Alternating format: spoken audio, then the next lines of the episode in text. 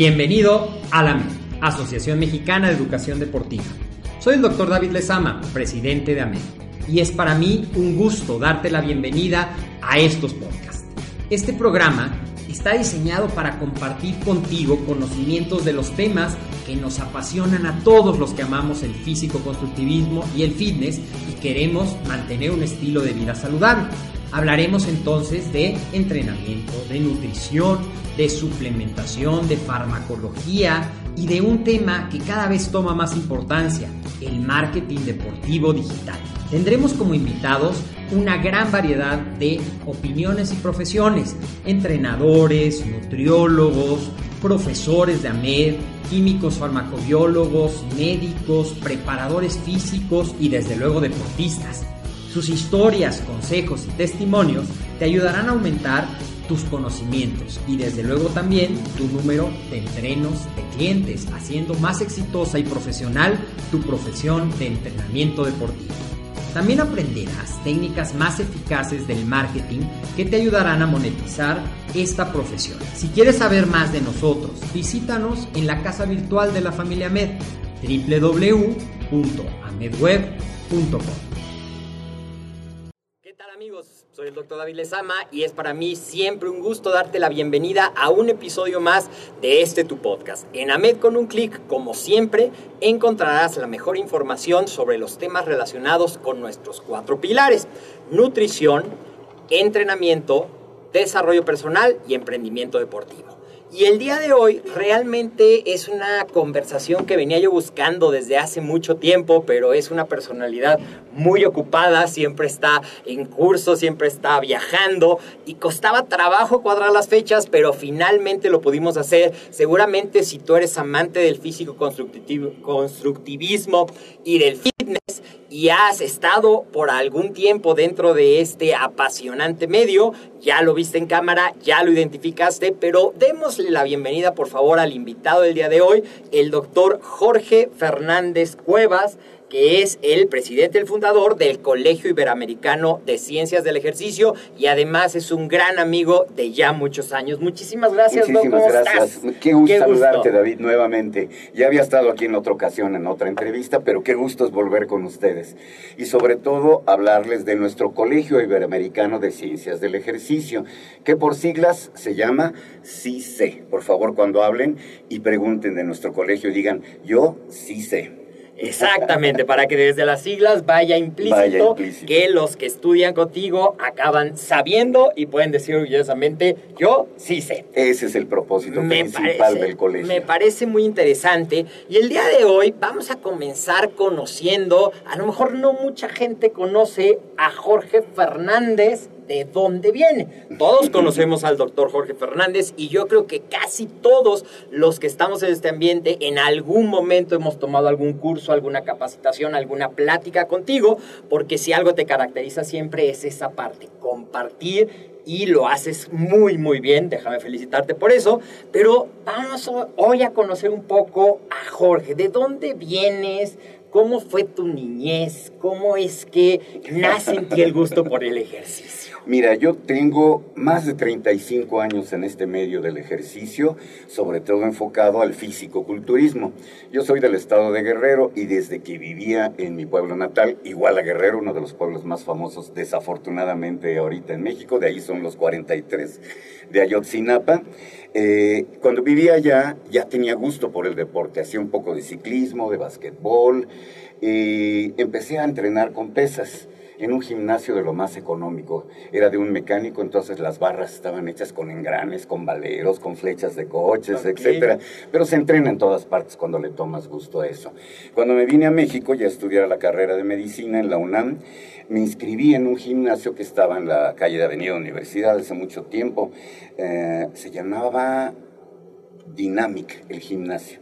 Dynamic. Y cuando iba a entrenar con algunos compañeros tuve el gusto de conocer al actor Jorge Rivero que allí entrenaba.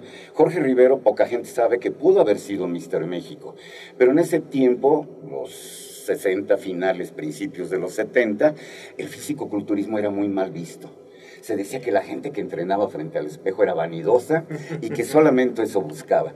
Y como él tenía una carrera en el cine ya muy bien formada, cuando le preguntaban cómo había hecho ese físico, él decía, no, yo hago atletismo.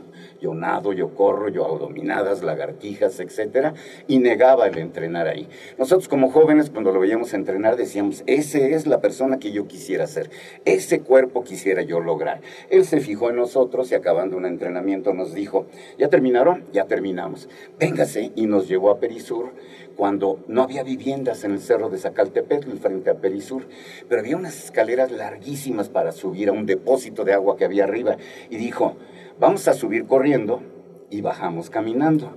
Y lo vamos a hacer cuatro veces. Ah, caramba, cuando vi las escaleras dije, está imposible. Era entrenamiento por intervalos. Y él nos tumbó a todos los jóvenes. ¿eh? A pesar del peso que tenía por la masa muscular, tenía una muy buena condición física. Poca gente sabe que él fue seleccionado nacional para waterpolo en los Panamericanos. Entonces era un verdadero atleta.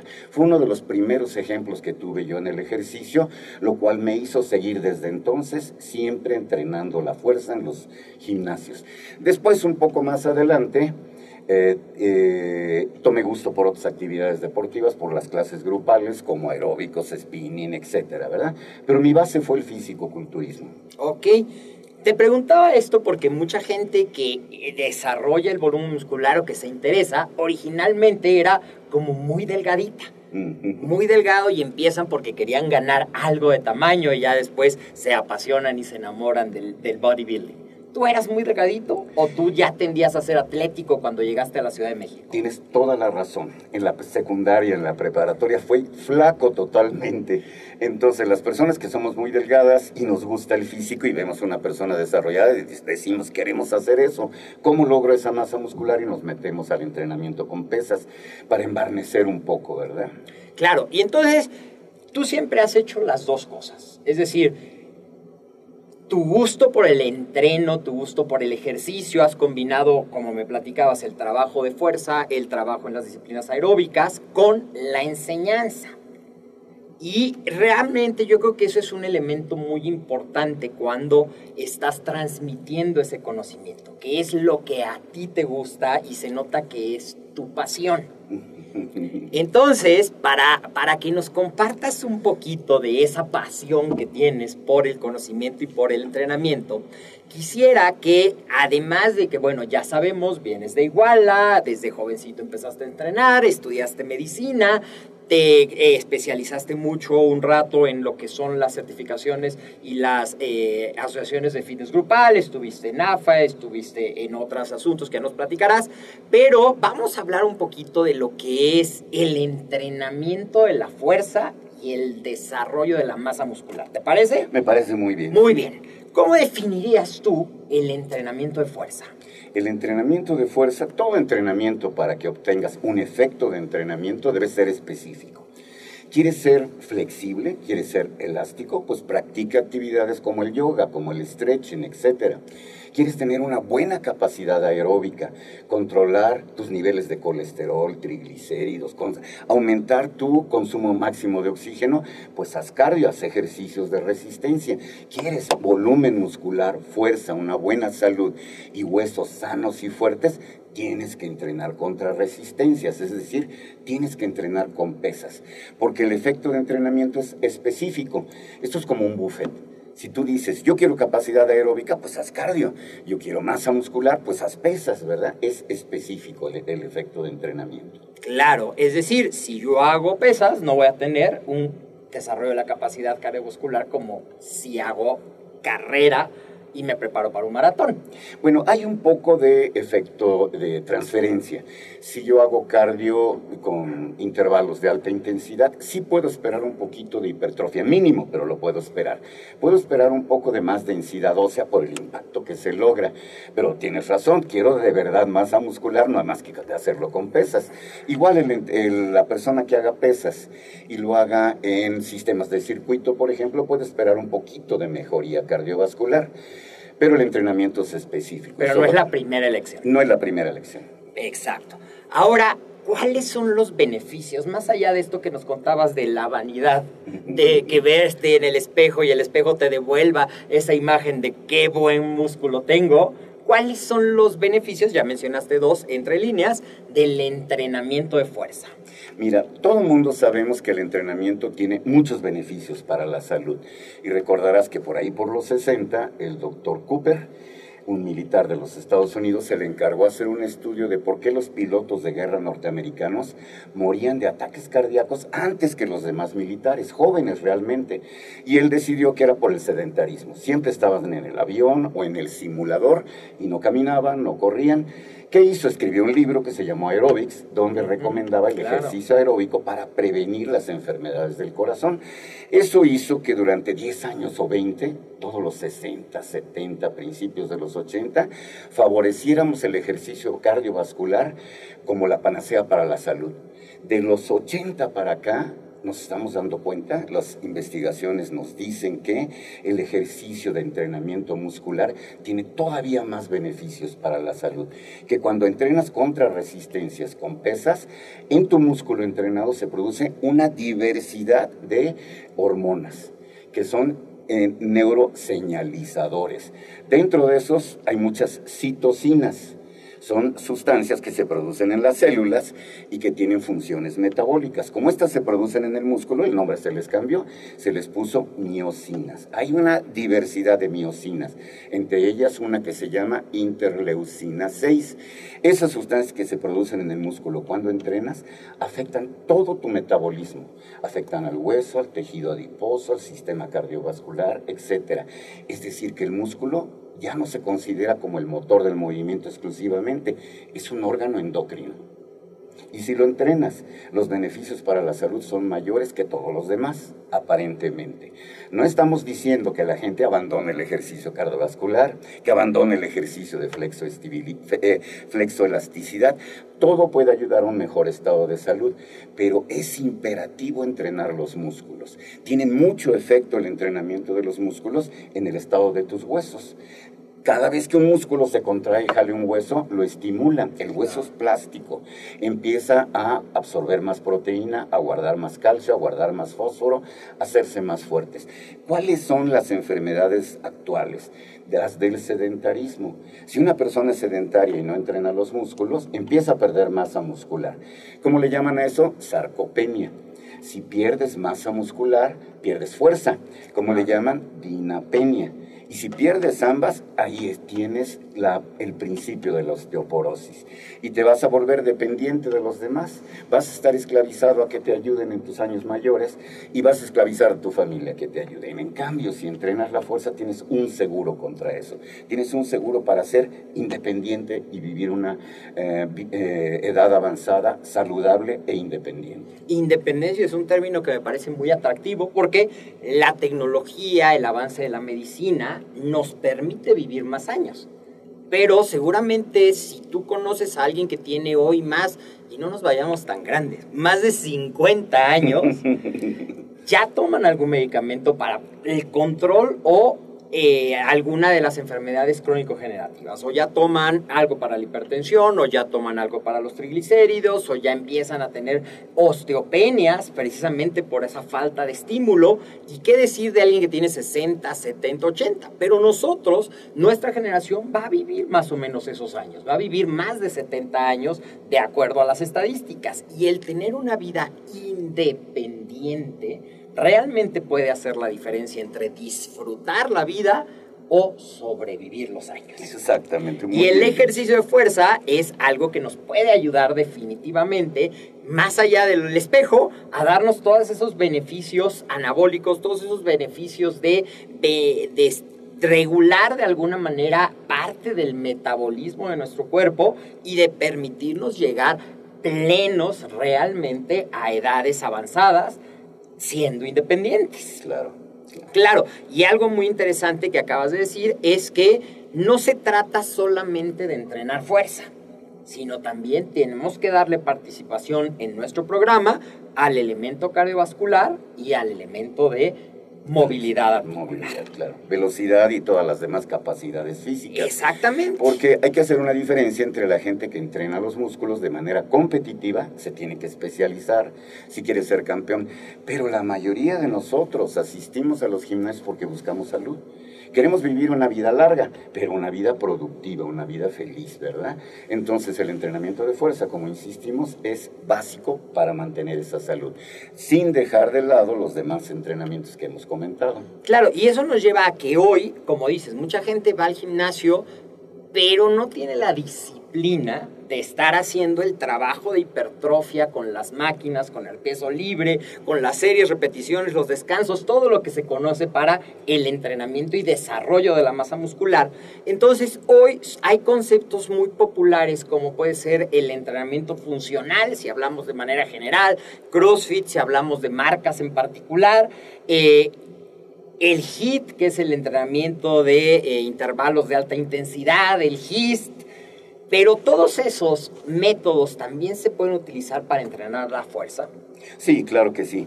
Entonces, la fuerza se puede entrenar directamente contra resistencias. Si lo que se desea es un poco de hipertrofia y salud, pues esa es la forma específica de entrenar contra resistencias. Sin embargo, podemos entrenar en forma de intervalos y esos intervalos al ser de alta intensidad también estimulan al músculo, también se ha visto que producen estas sustancias llamadas miocinas cuando se entrenan, no en la cantidad y no tan específicamente como cuando se hacen pesas, pero si a alguien no le gusta ese tipo de entrenamiento, todo entrenamiento nos trae salud y tiene una diversidad de opciones para entrenar, dentro de esas pues el crossfit, el funcional, los eh, intervalos de alta intensidad, etcétera.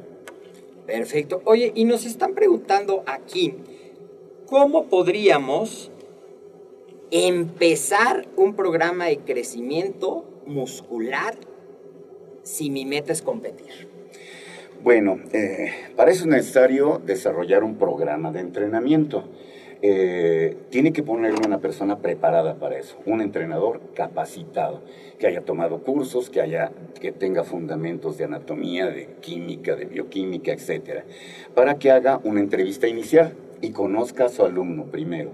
¿Qué experiencia tiene con el entrenamiento? ¿Tiene algunos padecimientos previos? ¿Toma algún medicamento? ¿Tiene algún ejercicio contraindicado? ¿Es parte de una población especial o no? Una vez que conoces a tu alumno, ya le puedes diseñar un programa de entrenamiento. Y la base es no darle muy duro demasiado rápido. A veces el problema de los entrenadores es que queremos entrenar a la gente que viene por primera vez como si fuera uno con experiencia entrenando y decirle nada más tres series de 10 de sentadilla, tres series de 10 de peso muerto y tres series de 10 de bench press. No es posible entrenar así a un principiante. Entonces le tiene que hacer un programa con un sistema acorde a él y a sus capacidades. Debe haber una sobrecarga progresiva, gradual, que según se va adaptando al entrenamiento de fuerza, le vayamos, vayamos agregando algo más de intensidad para evitar que el cuerpo se adapte totalmente y siempre tenga un estímulo contra el cual luchar y que la adaptación sea continua y la mejoría sea continua, sobre todo si tiene aspiraciones competitivas. Eso tiene que estar reforzado con un buen plan dietético si no hay un soporte nutricional, el que tenga deseos competitivos va a suponer que no los logre porque la nutrición no es completa. Eso tiene que estar apoyado con un buen plan donde haya descansos, donde haya épocas, semanas de recuperación, recuperación activa, para que el cuerpo se libere del estrés tanto físico como, como mental, para volver al entrenamiento intenso. Entonces, entonces se necesita un programa de entrenamiento que poco a poco lo lleve a intensidades mayores específico para su meta. Ok, entonces acabas de decir una cosa bien interesante. Lo primero es saber a quién voy a entrenar, su historia, su nivel actual. Y acabas de decir, ¿me puedes volver a repetir esa frase? No darle... Demasiado duro, demasiado pronto. Sí, podría aplicarse en otras situaciones de la vida. Fíjate que para que un plan de entrenamiento sea efectivo, debe pasar por tres fases, lo dicen muchas certificaciones internacionales como AFA, NASCA, etc. Hay una fase inicial donde el entrenador es la parte más importante. Si le das muy duro, muy pronto a esa persona, lo echaste a perder para el gimnasio. Si le das gradualmente, le, le despiertas el gusto por el ejercicio y ya se va a quedar en el gimnasio para siempre. Dicen que la marca de un buen entrenador es que tu alumno acabe entrenando, estés tú o no estés que le desarrolles el gusto por el entrenamiento. De ahí va a pasar a una etapa de mejoría. ¿Cuánto tiempo va a estar en esa etapa de mejoría? Depende de la persona. Si es competitivo, pues toda su vida competitivo. Si no, pues a lo mejor es cierto peso, porcentaje de grasa, talla de cintura, etc. Y después vamos a pasar gente competitiva o recreativa a una etapa de mantenimiento, donde me quiero quedar entrenando de por vida. El entrenamiento debe hacerse desde la primera edad que podemos empezar a entrenar hasta el último día que podamos entrenar y vamos a lograr una salud en esos casos. Claro. Y se me olvidaba comentarte otra cosa. Además de la entrevista inicial, debe haber evaluaciones físicas. ¿Cómo le pongo un programa de cardio a una persona si no sé cuál es su frecuencia cardíaca máxima, cuál es su frecuencia cardíaca de recuperación, su presión arterial, su consumo máximo de oxígeno? ¿Cómo le voy a poner un entrenamiento de pesas si no sé cuál es su, repetición máxima en bench press, sentadilla o 10 repeticiones máximas? ¿Cómo le eh, prescribo el peso que va a levantar? Entonces se requiere una batería de evaluaciones físicas también. Claro algo que me permita medir ese avance de una manera objetiva. Es más allá de, pues creo que ya te bajó la lonjita, o creo que ya te ves más fortachón. Fíjate que las evaluaciones físicas cumplen algo muy importante, que es motivar a la persona. Si le das algún número contra el que pueda comparar sus avances, eso hace que se motive. Si tú le tomas el porcentaje de grasa y le dices, iniciamos con 25% de porcentaje de grasa, y un mes después le dices, oye, fíjate que no bajaste en la báscula al contrario, subiste un kilo. Pero tu porcentaje de, grasa bajó dos puntos. Oye, maravilla de maravillas. Está ganando masa muscular y está perdiendo grasa. Es decir, que la báscula no te dice toda la historia. Necesitas saber cómo está cambiando tu cuerpo. Puede aumentar tu peso a base de masa muscular, densidad de tus huesos, pero estar perdiendo grasa, que es lo que todo el mundo buscaríamos. Exactamente. Acá, eh, digo, no es el tema de que vamos a traer el día de hoy, pero el peso se convierte en algo relativo en el entrenamiento de la fuerza. Totalmente. Sí. Hay otros parámetros como lo que hacemos cuando hacemos una composición corporal, el porcentaje de grasa, el porcentaje de masa muscular, si es el parámetro que queremos aumentar, la masa residual, dependiendo qué tan simple o qué tan sofisticado quieras hacer el análisis. Pero me gustó mucho otra de las cosas que dijiste, que creo que también es algo muy importante un parámetro contra el cual compararte, pero compararte contra ti mismo. Exacto. Porque el desarrollo de la fuerza va a ser un resultado individual. Y aunque iniciemos parecidos, a lo mejor mis receptores musculares son diferentes a los tuyos y entonces yo voy a tener un desarrollo menor y tú vas a tener un desarrollo mayor o viceversa. Y eso pudiera ser frustrante pero si yo voy comparándome contra mí mismo, la historia cambia. Porque yo voy dando el resultado de acuerdo a eso y también voy viendo si me estoy haciendo guaje o si realmente le estoy poniendo las ganas. Ah. De, ahí me surge ahora una, una nueva pregunta. Si yo quiero ponerme grandote, ¿lo voy a poder lograr haciendo entrenamiento funcional? No, eh, la hipertrofia, como todos los efectos de entrenamiento, es específico. Si yo quiero lograr hipertrofia, tengo que entrenar con pesas como un físico-culturista. Si yo entreno con pesas, pero entreno como levantador olímpico, le entreno como levantador de potencia, me voy a poner grande, pero nunca como un físico-culturista. Los levantadores olímpicos y los de potencia usan pesos grandes para cuatro repeticiones, tienen descansos largos entre serie, series y eso activa diferentes vías bioquímicas que pueden producir aumento de masa muscular, mejoras en la salud, etcétera, pero no hipertrofia totalmente. Si yo entreno con pesos moderados, para 10, 12 repeticiones continuas, con tensión constante y descansos cortitos de un minuto, minuto y medio, activo otras vías bioquímicas. Para que haya hipertrofia debe haber tensión mecánica, cierto peso, moderado, ni bajo ni grande. Debe haber estrés metabólico, acumulación de lactato, de hidrogeniones, baja del pH y debe haber cierto daño muscular. Ojo, no estamos hablando de lesionar fibras musculares, miofibras, sino de lesiones microscópicas a las miofibrillas, que estimulan otras vías bioquímicas. Entonces la hipertrofia es un fenómeno complejo, que además de tener que ver con la nutrición y los descansos, tiene que ver con la forma de entrenar. ¿Quieres hipertrofia? Hay un cierto tipo de entrenamiento con pesas para hipertrofia. Si las pesas en forma de levantamiento olímpico de potencia no me dan la hipertrofia que yo deseo, mucho menos el entrenamiento funcional. Ahí lo que busco entrenar cadenas musculares, mejorar movimientos, eh, este, hacer ejercicios que me preparen para las actividades de la vida diaria. El cuerpo no sabe de qué músculos vas a usar en cierto movimiento. Quiere completar una tarea. Y eso es en lo que se basa el entrenamiento funcional, en entrenar movimientos, no músculos.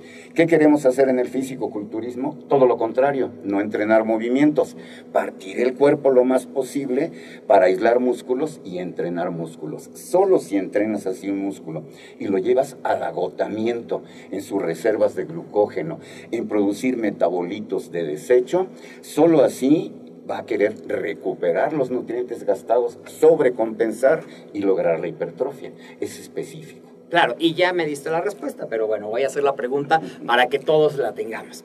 Es decir, si yo hago puro hit, tampoco me voy a poner como un físico constructivista. No, de ninguna manera, es específico. Porque voy a estar entrenando más la resistencia, la fuerza resistencia. Porque va a estar entrenando la fuerza resistencia. Tú sabes de un campeón, Dimitri Kloklov, eh, medallista olímpico, que antes tenían como meta ser campeones olímpicos y cuando se retiraban pues dedicarse a entrenar a otras personas y no sobresalir, quedarse un poco atrás y ser olvidados por la gente. Eso es uno de los beneficios del entrenamiento funcional y del CrossFit.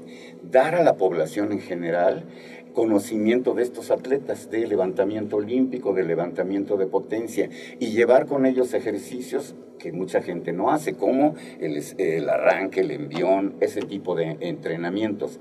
Eh, Koklov, ahora que da eh, entrenamiento de CrossFit y funcional, hace entrenamiento por intervalos con pesas. Entonces hace 10 repeticiones de sentadilla, 10 repeticiones de sentadilla con brinco, 10 eh, burpees, 10 pesos muertos, etcétera, hasta completar unos 8 ejercicios que duran unos 20 segundos. Descansa 10 segundos entre cada ejercicio, es intervalos con pesas. Gana masa muscular, sí, pero no como un físico culturista. Es un hombre fuerte, pero ni de chiste a lo que hacen los que entrenan para físico. Exactamente, es un físico muy atlético. Muy atlético puede ser cuerpos muy definidos, pero no necesariamente. Cada, cada factor de la fuerza ya sea, digo, lo voy a traducir un poquito a lo que has dicho con palabras más coloquiales, el levantador olímpico de alterofilia quiere desarrollar la fuerza máxima, es decir, poder levantar la mayor cantidad de peso. El eh, deportista de CrossFit quiere desarrollar la fuerza resistencia, es decir, sí ser potente, pero mantener sus músculos trabajando más tiempo. Y si han visto las competencias de entrenamiento funcional, pues es cuántas repeticiones y la siguiente y la siguiente y la siguiente. Y el físico-culturista quiere lucir la mejor simetría en cada una de sus zonas musculares. Y eso se logra partiendo el entrenamiento lo más. Y eso lleva mi mente a, si yo te preguntara de estos tres tipos de entrenamiento, porque a lo mejor esto es contrario a lo que mucha gente piensa.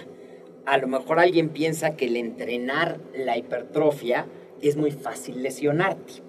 ¿En cuál de estos tres sistemas, HIT, entrenamiento funcional o entrenamiento de hipertrofia enfocado al desarrollo muscular, hay más riesgo de lesión. Definitivamente, creo que en el entrenamiento de físico-culturismo es donde hay menos riesgo, porque los pesos son moderados. ¿Qué tanto es moderado? Un peso que yo pueda levantar entre 8 y 12 repeticiones y no hacer una más, llegar a la falla. Falla con técnica, falla voluntaria, que no me quede una repetición más. Los movimientos deben ser controlados. No hay empujones, no hay jalones. Entonces no se producen picos de fuerza que puedan sobreestirar y lastimar tendones, ligamentos, etc. Si alguien se lesiona con un entrenamiento de físico-culturismo, es porque cometió un error en el peso, usó pesos demasiado grandes para su capacidad, o en la técnica, no aprendió a hacer bien los ejercicios. Como se hacen de manera controlada, con velocidades lentas, una repetición debe durar unos 6 segundos, el ritmo, el tempo es diferente, la concéntrica 2, la excéntrica 4, es muy difícil lesionarse. ¿Cómo son los entrenamientos de HIT, de CrossFit, de funcional? Demasiado rápidos CrossFit es un buen sistema de entrenamiento ahora que es un deporte. ¿Cómo inició CrossFit? Como un sistema de entrenamiento sin sistema. ¿Quién lo desarrolló? Metió en una licuadora un montón de ejercicios que venían de levantamiento olímpico de otros deportes, les dio vuelta y te dijo, ahí están, hazlos en este orden y cada día te lo cambio. Y como se hace en grupo, tienen que hacerlo rápidamente. Haz ejercicios complicados como el arranque, el envión, el volteado de llantas, rápido y tu técnica va a fallar. Afortunadamente el CrossFit se convirtió en un deporte. Ahora tiene reglamentos, ahora tiene sistemas de entrenamiento, de preparación para practicar y el riesgo ha disminuido. Pero siempre si los movimientos son complicados y rápidos, hay riesgo. En el físico-culturismo son lentos, hay menos riesgo. Ahora, no quiere decir que el CrossFit y los funcionales sean malos. Todo ejercicio es bueno. Y todo ejercicio, hasta el de físico-culturismo, tiene riesgo. Si alguien no se quiere lesionar, pues que juegue ajedrez. o macramé. O macramé. Muy bien. Pero acabas de decir algo que viene de nuevo a ese dicho de no darle demasiado duro, demasiado rápido. Si yo no le doy a mi cuerpo, a mi propiocepción, a mis cadenas, el tiempo de automatizar, de establecer las conexiones entre músculo, entre cerebro y músculo, que me van a permitir controlar la técnica, ser más fácil que me lastime. Mucho más. y eso a veces cuesta trabajo hacérselo entender a la gente que quiere, pero ponme más, no me cansé. sí, eso debe hacer el entrenador, debe estar preparado para hacer un programa adecuado a cada persona y darle una graduación, una sobrecarga progresiva para que no se lastime. Pero la enseñanza de cada ejercicio es importantísimo. Tiene que estar con él en sus primeros entrenamientos, hasta como tú lo dijiste, hasta que lo automatice. ¿Cómo automatizas un movimiento? practicándolo. Mientras más lo practiques, más aprendes a hacerlos. Es como tocar guitarra. Mientras más toques, más rápido salen los movimientos ya sin pensar, porque ya los aprendiste a hacer bien. Y como dice por ahí, es más fácil enseñar a alguien nuevecito a corregirle una mala técnica a alguien que ya la tiene automatizada. Ah, claro. Si ya me llega una persona con cierta experiencia entrenando, es muy difícil cambiarle su forma de entrenar. Pero como entrenador, tu obligación es buscar que no se lastime y estar insistiendo en que corrija esa forma de entrenamiento, que además hace que sea más efectiva y que se logren resultados más rápidamente. Por eso en el físico-culturismo competitivo ahora vemos cuerpos más grandes, cuerpos más musculosos y más rápido. Gente de 25, 26 años que ya tiene forma de campeón, de campeón a nivel olimpia, ¿verdad? Pero hay que aclararle al público que eso no es una progresión natural. Es una progresión apoyada en, en otras ayudas hormonales. Sí, eso sucede. Y no es privativo del físico-culturismo. En todo deporte competitivo las ayudas ergogénicas, los exógenos, se utilizan. Desafortunadamente, diría yo, aunque afortunadamente la mayoría de las personas que vamos al gimnasio vamos por salud, sin deseo de ser competitivos. Es una pequeña parte de la población que busca eso, en donde sí puede haber este uso de sustancias, como en todos los deportes. Parece increíble, pero en el ciclismo lo hay, en el CrossFit lo hay ahora ya también, en los deportes de equipo lo hay, entonces pues no es privativo de nuestro deporte. Y otra pregunta que nos están eh, haciendo es, ¿cómo incorporo el entrenamiento de fuerza en un paciente con sobrepeso u obesidad? Desde un principio, porque también existía antes la corriente de al principio solo ponle cardiovascular, porque si no, no va a poder con el trabajo de fuerza. Cuéntanos un poquito de la tendencia actual. La tendencia actual es que el entrenamiento de fuerza es uno de los más efectivos para mejorar la composición corporal. Cuando una persona hace cardio, por su sobrepeso, si ese es el caso, no lo puede hacer con mucha intensidad. Se va a fatigar rápidamente, tiene riesgo para sus articulaciones por el impacto que pueda haber. Entonces, en una sesión de 20, 30 minutos, no creo que una persona como me la describes aguante más, va a quemar una cantidad de calorías limitada. Y durante el ejercicio, una vez que lo termine, su consumo de oxígeno baja, su consumo de calorías baja rápidamente, porque no fue intenso el ejercicio. Si eso lo mezclamos, ese tipo de entrenamiento, con un entrenamiento de fuerza, que por definición es más intenso, pero no más rápido, más intenso, eh, su quema de calorías se va a prolongar hasta por varias horas posteriormente a la sesión de ejercicio. Así que en tiempo para quema de calorías es más efectivo el entrenamiento de fuerza que el entrenamiento de cardio. Esto no implica que se hagan de manera exclusiva. En un principiante hay que combinar los dos y tal vez no en la misma sesión si está muy desentrenado. Yo diría que hiciera pesas tres veces por semana, lunes, miércoles y viernes. Y dos veces por semana hiciera cardio de estado estable, de larga duración a intensidad moderada. Si se hacen esos dos tipos de ejercicio, mejora la quema de grasa, pero es imprescindible que se le prescriba una dieta. Lo más efectivo para que una persona baje su porcentaje de grasa es que tenga un déficit calórico.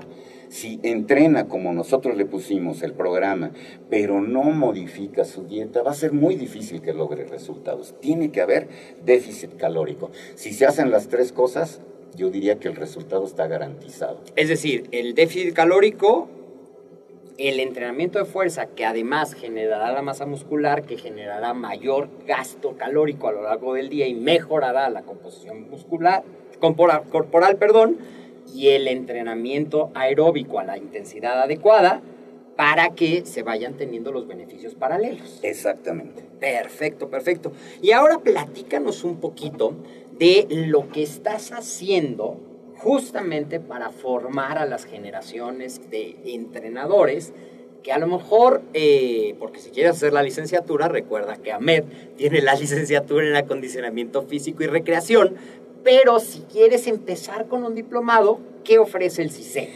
Antes de que se me olvide la idea, quiero hacerte un comentario más. En cuanto al entrenamiento cardiovascular, también debe haber una progresión la mejor manera para que alguien se inicie en ese sería con el entrenamiento que llamamos de estado estable. Es con una frecuencia cardíaca moderada, baja intensidad, y como la quema de calorías es baja, con mayor duración de tiempo. ¿Cuánto sería el mínimo? Pues unos 20 o 30 minutos hasta unos 60 minutos. Cuando la persona progrese y tenga más capacidad aeróbica, sería el momento de hacer los intervalos. ¿Qué es el entrenamiento por intervalos? Es un periodo de entrenamiento en donde se alterna una fase de carga muy intensa o intensa. Y si es intensa, no se puede prolongar por mucho tiempo, que se va a alternar con una fase de descanso, que puede ser activo o pasivo. Ese entrenamiento es muy intenso, tiene también sus riesgos, como todo deporte, no se lo pondríamos a un principiante. Cuando haya logrado cierta adaptación, sería el momento de hacer intervalos. Y de eso, tú como sabes, hay muchos tipos, desde el fartlek, los intervalos de alta intensidad, el tabata, etc. Todos son benéficos en cierto momento. Ahora, todo eso lo debe saber un entrenador. ¿Cómo se forma un entrenador? En estos 35 años o más que tengo en el mercado, he sido dueño de cuatro gimnasios y siempre quise en mis gimnasios tener el mejor entrenador posible, preparado, que atendiera bien a la gente, que le diera buen seguimiento. Y antes contratábamos como entrenadores al muchacho más avanzado del gimnasio. Ya estaba fuerte, oye, quédate a entrenar conmigo porque además a lo, mejor, había dejado la carrera o algo y era su única opción de trabajo. No tenía ninguna base. Y como era un aficionado al físico-culturismo competitivo, quería entrenar a todo mundo así. Quería cambiarle la dieta como la que él usaba y le decía a la tía Toña del gimnasio, le decía, a partir de mañana pollo hervido, arroz hervido, este, etc. Y nadie va a aguantar una dieta de ese tipo. Este, y querían entrenarlos como ellos entrenaban. Necesitaba estar preparado. Empecé a contratar licenciados en educación física, perfectamente bien preparados, pero que no sabían entrenar con pesas en el gimnasio. No todos, había unos que sí lo sabían hacer, pero eran la minoría.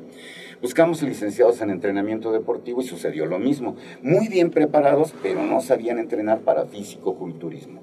Metido en esto y con el gusto por esto, decidí empezar cursos. Yo había tomado NASCA, AFA, ACE, muchísimas certificaciones norteamericanas porque no había en México.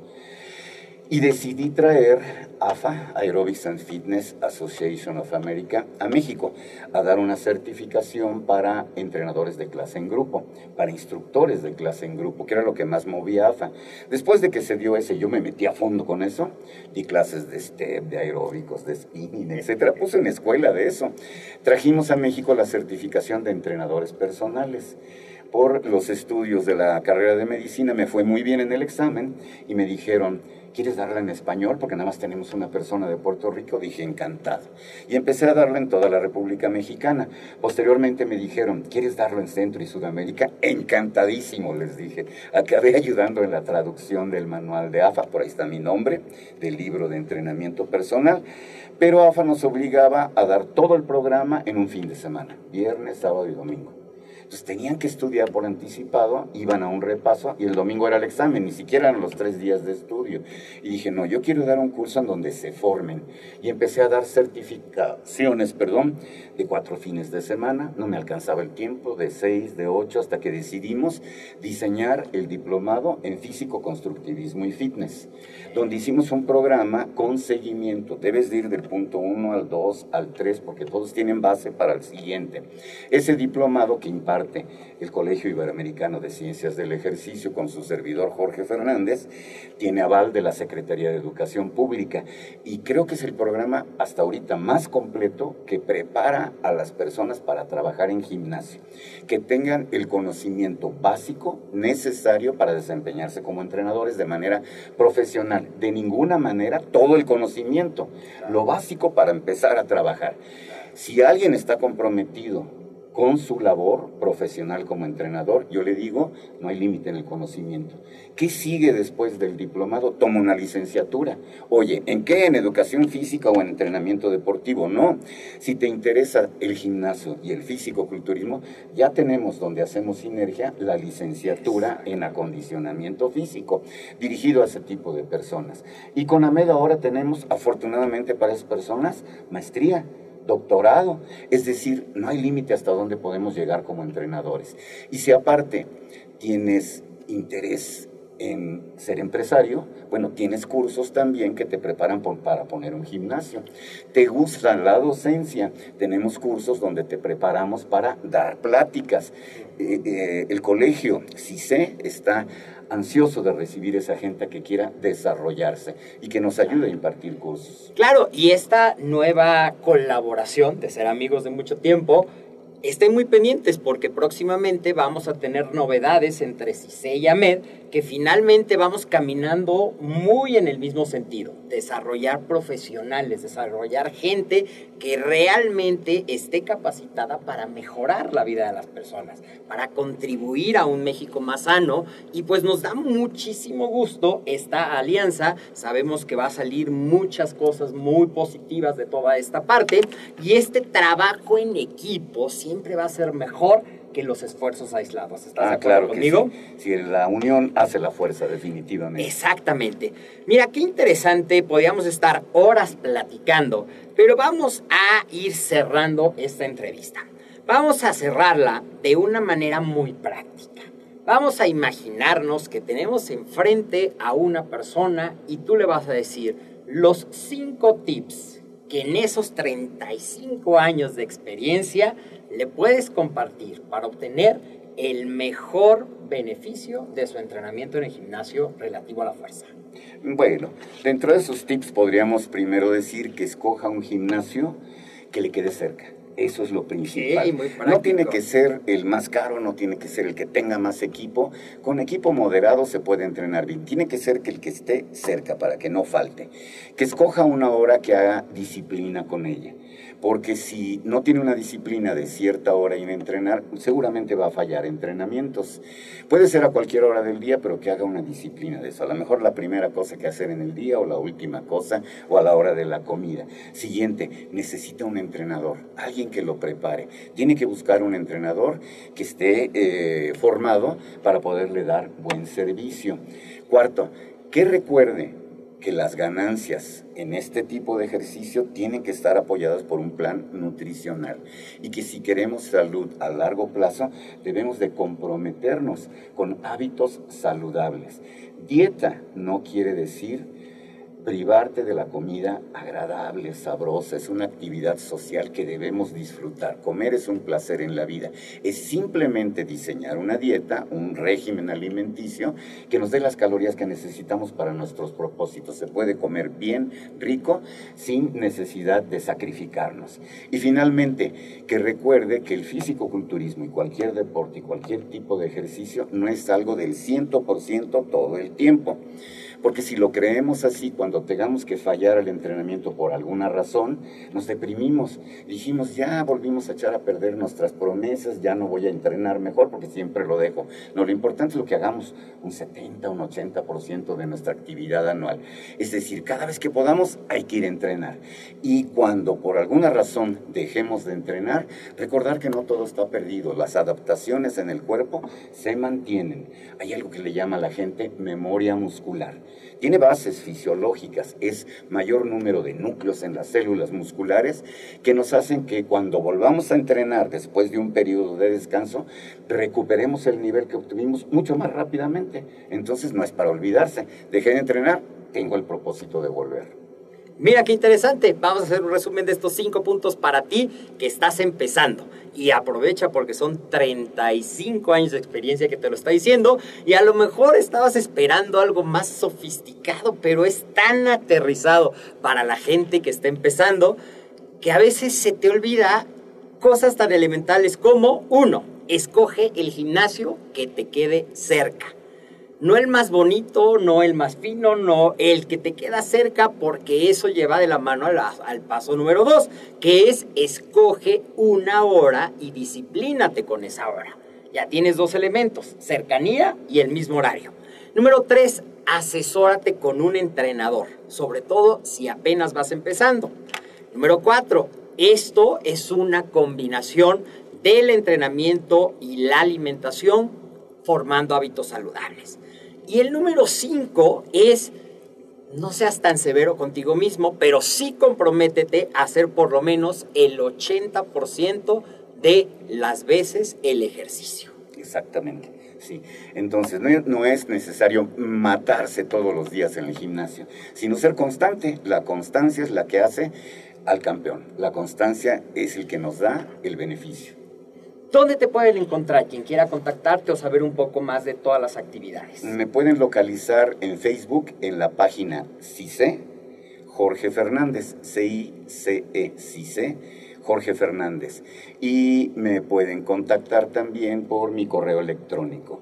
Es ajusgym, ajus de ajusco, gym de gimnasio, porque ahí tenía yo un gimnasio yo, ajusgym arroba prodigy.net MX. Jim con Y, ¿verdad? Jim con Y de gimnasio. Ok, los eh, datos para contactarlo estarán en los comentarios. Y pues un consejo final para quien no es un principiante, para quien ya lleva años, para quien eh, a lo mejor se siente, híjole, ya me aburrieron las pesas, reanímanos con un consejo final. Bueno, si nuestro deporte es el físico-culturismo, una buena periodicidad, un buen programa a largo plazo, con una, eh, organizado en microciclos, mesociclos, macrociclos, periodos, etcétera, incluye semanas de descanso no descanso total, descanso activo, en la que cambies tu actividad. No olvidarnos del ciclismo, de la natación, de los paseos, de la caminata, etc. Eso nos mantiene activos entrenando y nos libera del estrés físico de las pesas. Entonces, alternar ciertos periodos que tienen un propósito como fuerza máxima, definición o hipertrofia con semanas de descanso activo. Eso nos mantiene mucho mejor todavía. Y recordar que tenemos una vida también entonces combinar nuestras actividades sociales, familiares, con nuestro entrenamiento. No queremos que nuestros atletas se obsesionen tanto que se olviden de otras cosas. Claro, si estamos hablando de campeones de nivel internacional, bueno, no se van a formar si no son obsesivos. Eso sucede en todos los deportes. Claro, me ganaste las palabras porque como aquí incluimos a todos, te iba a pedir un consejo para quien sí está como fisicoculturista competitivo y desde luego busca llegar a ser el mejor. Si quieres ser el mejor en cualquier deporte, tienes que vivir para eso. Quieres ser físico-culturismo competitivo, eh, físico-culturista competitivo, tienes que entrenar como físico-culturista, comer como físico-culturista, descansar como físico-culturista. Es tu vida, tienes que dedicarte a eso como cualquier deportista. No hay de otra para ser campeón, en ese caso sí en ese caso sí requiere ese, ese dedicación, dedicación tenacidad absoluta, absoluta. Perfecto, pues muchísimas gracias. muchísimas gracias, Jorge. Siempre un gusto platicar contigo. Recuerda que en AMED con un clic puedes encontrar todo en una sola plataforma con una membresía que te permitirá tener acceso a todos nuestros cursos, a contenido nuevo que vamos a tener cada mes, a webinars con personalidades como el doctor Jorge Fernández, es parte de las sorpresas que vamos a tener para los socios de AMED con un clic, a podcast, a todas las actividades por un solo pago. Es decir, es un concepto muy novedoso para ti que te apasiona y que quieres conocer de todo lo que involucra este estilo de vida. Nutrición deportiva, entrenamiento deportivo, desarrollo personal y liderazgo, que es una parte muy importante, y marketing y emprendimiento deportivo. Porque si te apasiona esto, quiero que sepas que puedes hacer del deporte y del estilo de vida saludable tu modo de generar la economía. Un ejemplo aquí de médico a un gran capacitador, a uno de los pilares de la capacitación. Nuevamente, gracias por estar aquí en este programa. Esperemos tenerte muy pronto para seguir platicando de otros temas.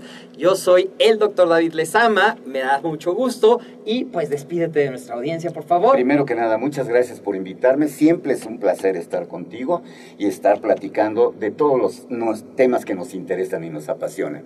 Y para ustedes, amigos, compañeros, siéntanse en la libertad de cualquier pregunta, en lo que pueda ayudar, cualquier eh, deseo deseo de mayor información, lo encuentran en la página de Facebook CICE Jorge Fernández. Muchas gracias. Hasta la próxima.